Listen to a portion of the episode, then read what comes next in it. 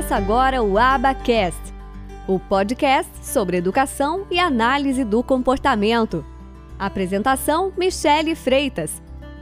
Um oferecimento do Instituto de Educação e Análise do Comportamento. Bom, Michelle, eu quero saber como que isso se relaciona com o autismo. A gente tem aí essa relação de aba com autismo por causa desse cara aqui, do Ivar Lovas. Até dizem que ele não era um cara muito bacana com as crianças aí, não sei, não era o cara mais legal do mundo aí. Mas ele fez um estudo em 1987. Existem, assim, até algumas desconfianças não vou mentir para vocês, ainda nós não conseguimos ter uma replicabilidade desse estudo da maneira como ele foi feito. E ciência não é para ser assim, é para você conseguir sim replicar aquele estudo.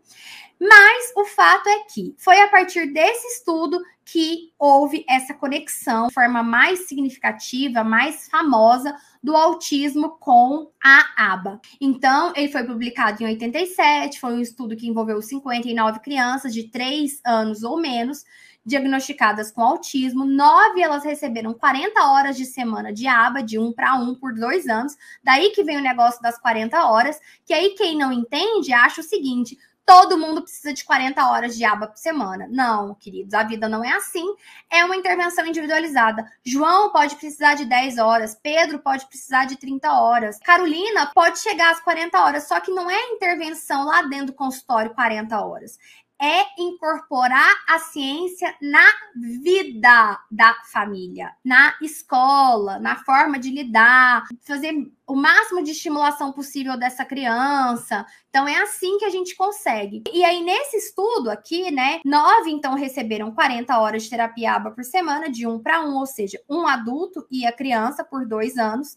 20 receberam 10 horas de ABA por semana e 20 receberam aulas de educação especial padrão terapia ocupacional e terapia de linguagem.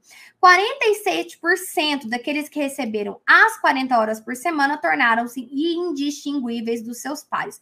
Mas para vocês verem, né, em termos de pesquisa, é uma pesquisa com um número pequeno. Quando a gente fala de pesquisas em medicina, por exemplo, nós temos N, né, que a gente fala N, número de participantes muito maiores. Claro que a gente nunca vai conseguir estudar toda a população, sempre vai ser uma amostra da população, mas uma amostra de 59 crianças é uma amostra pequena. Então eu estou aqui fazendo o papel de advogado do diabo. Estou aqui colocando defeito com base no meu conhecimento de prática baseada em evidências, de conhecimento científico, na pesquisa aqui do Lovas. Só que a gente vê na prática, de fato, uma melhora, né? A gente, depois de 87, nós tivemos muitos outros estudos. E aí eu quero só trazer aqui para vocês que a gente teve a publicação de dois livros muito importantes que contou a história de uma família que, ah, né, que triunfou diante do autismo, seria aqui a tradução, tá?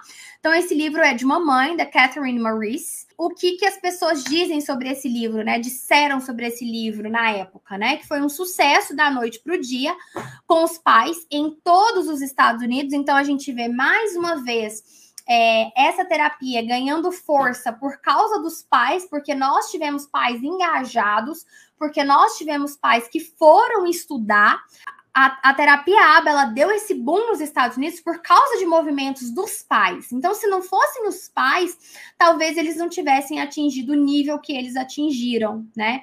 Então a gente tem assim profissionais comentando, né? De repente o segredo mais bem guardado foi revelado e uma enorme demanda por analistas do comportamento é, qualificados foi criada. A gente tem um mercado muito aquecido nos Estados Unidos, é, profissionais que têm um bom ganho de hora, e o mesmo a gente está começando a ver sim aqui no Brasil, né?